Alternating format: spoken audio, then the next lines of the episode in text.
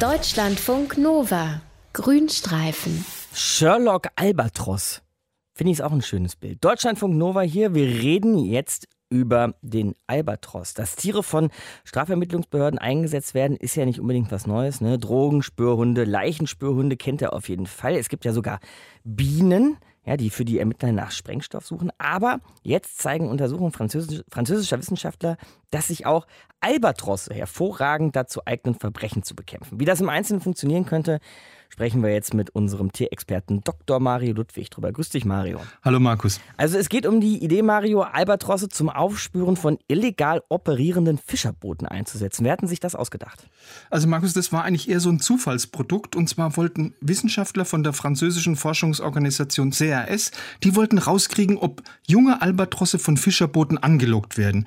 Weil du weißt ja, die Fische, die von den Schiffen jetzt mit den Fangnetzen aus dem Meer rausgeholt werden, die sind natürlich eine leichte Beute für Albatrosse. Die versuchen sich dann eben die Fische direkt aus dem Netz zu greifen. Und deshalb haben die Wissenschaftler ein richtig groß angelegtes Experiment gemacht. Die haben insgesamt 169 Albatrosse so mit speziell entwickelten sogenannten Loggern ausgestattet. Logger, das sind jetzt Geräte, die haben nicht nur GPS, also Positionsbestimmungssystem, sondern die zeichnen auch die Radarwellen von Schiffen auf. Und das ist jetzt ganz entscheidend, weil Radar brauchen ja alle Schiffe zum sicheren Navigieren. Und die Übermittlung der GPS-Daten und der Radardaten von den Albatrossen an Satelliten, die ermöglicht jetzt natürlich eine Ortung von einmal Schiff und von Albatros in nahezu Echtzeit auf einer Online-Karte. Mhm. Das klingt ziemlich cool, aber ich weiß ja jetzt im Grunde nur, wo sich die Albatrosse befinden und wo die Schiffe mit dem Radar eben sind. Aber wie komme ich jetzt darauf, dass das speziell illegal operierende Fischerboote sind? Okay, also normalerweise schalten, schalten die Fischer auf ihren Fahrten, auf ihrem Schiff ihr sogenanntes automatisches Identifikationssystem ein, AIS. Da senden die, die Schiffe per Funk kontinuierlich Daten sowohl über ihre Identität, also welches Schiff es auch ist, und über ihre Position. Mhm. Und dieses AIS, das sollte aus Sicherheitsgründen immer eingeschaltet sein, damit immer klar ist, wo befindet sich eigentlich welches Schiff gerade. Damit will man natürlich Zusammenstöße vermeiden. Aber als jetzt die französischen Wissenschaftler so im südlichen Indischen Ozean diese von den Albatros erfassten Radardaten von den Schiffen mit den offiziell verfügbaren AIS-Daten von den Schiffen verglichen haben, da haben die auf einmal entdeckt, dass rund 30 Prozent von den Fischerbooten ihr AIS, also ihr Identifikationssystem, ausgeschaltet hatten. Mhm. Die waren also quasi inkognito unterwegs, ohne Identifikation. So, und dann kann man die natürlich schnell verdächtigen, dass sie illegal unterwegs sind, ne? Ja klar, also du hast ja schon gesagt, also der Verdacht stand im Raum, weil die französischen Wissenschaftler, die konnten jetzt auch beobachten, dass Fischerboote die in sogenannten Economic Exclusive Zones, also Zonen, in denen Fischer eine spezielle Fanglizenz äh, haben müssen, wenn die da unterwegs waren, dann haben die ihr AS-Signal manchmal für mehrere Monate ausgeschaltet. Und da liegt natürlich der Verdacht nahe, dass hier illegal gefischt wird.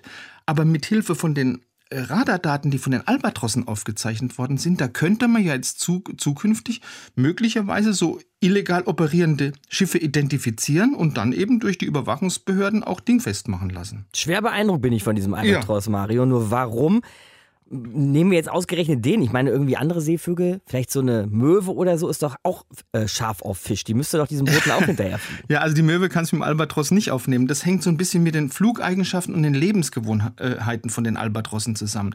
Albatrosse, das sind ja perfekte Flieger. Die verbringen fast ihr ganzes Leben in der Luft und das schaffen sie, weil sie wirklich eine überragende Flugtechnik haben.